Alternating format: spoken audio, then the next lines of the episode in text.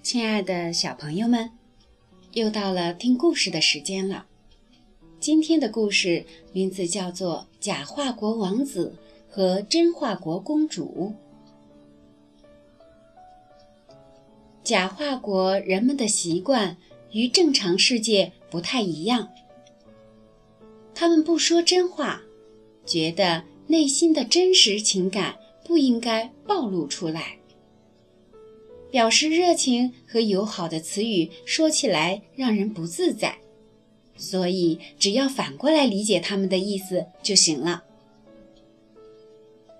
但是假话国的王子偏偏与众不同。据说王子生下来体弱多病，一位黑衣修女把王子带离假化国治病，直到十六岁才送回来。可是他很快得了忧郁症。得忧郁症的缘由是，国王迎接他回家时，对大臣和宫女们说：“瞧我这儿子长得又丑又弱，真不想让他回来。”王子从小没有在假化国生活，直接相信这些话的字面意思，觉得大家都不爱他。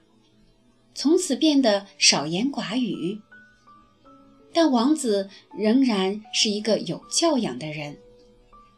他对自己说：“其实父亲和大家还是爱着我的。”养母说：“要了解别人，不是听他们说什么，而是看他们做什么。”但他多么希望父亲对他说一句：“孩子，我爱你啊！”国王不知道原因出在这里，觉得找位丑陋的王妃陪伴王子，王子会好起来。姑娘们满心希望王子能挑选自己，但是口头上还是要说出表示不情愿的话。而这时，有一位叫茉莉的，有着大黑眼睛、黑头发的姑娘。被当作犯人抓了起来。她是一名旅行者，旅店的老板给她提供了食宿，她却出言不逊，说：“老板真是个善良可爱的家伙。”还打包了老板的金银财宝，扬言以后会偿还。老板带他来到了王宫。国王详细听了事情的经过，大怒，拉他到最好的监狱享享清福。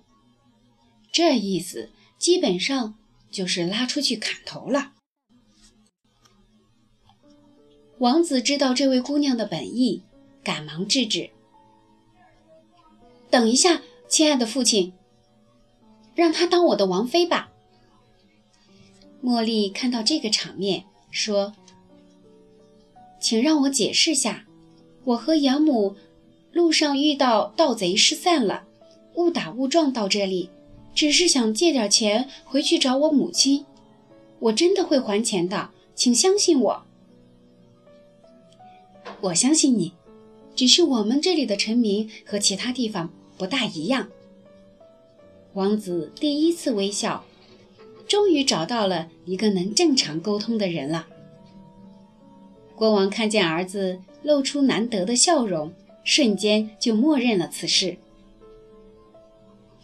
但第二天，茉莉带着王子的珠宝消失得无影无踪，只留下一张字条：“亲爱的王子，宝贝先借走，以后还你。”这下，全国人民都在讨论落跑的王妃和轻信他人的聪明王子。孩子，其实这个问题很严重。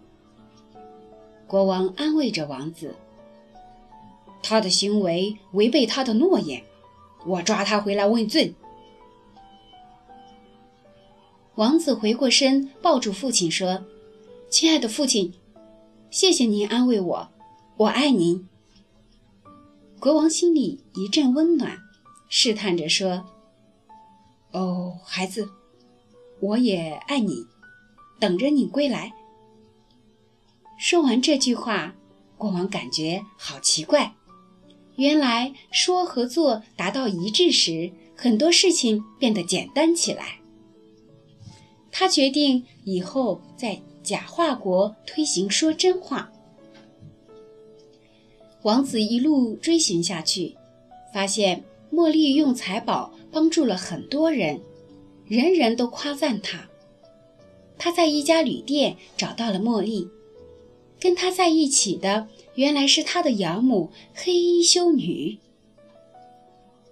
修女怜爱地说：“茉莉是真话国王的女儿，这孩子秉承了真话国所有的良好品德，但是后母不喜欢他，他的后母善于用假话骗人，国王也被蒙蔽，还派盗贼追杀他。”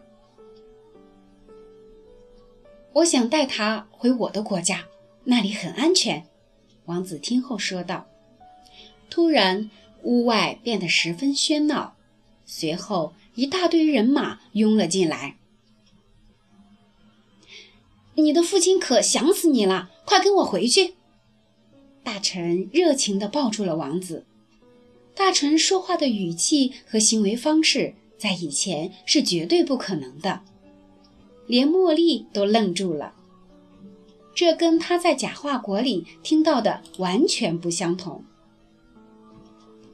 王子为这个变化感到欣喜，假话国的人终于可以想说什么就说什么了。而茉莉公主为了兑现还债的承诺，跟王子回到了假话国。几天后，假话国举行了盛大的婚礼。未来的王妃是那个女盗贼，修女是证婚人。不过据说盗贼把所有的债务都还清了，而且带了不少的财宝。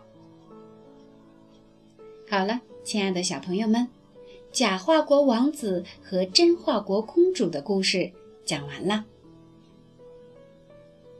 祝大家晚安。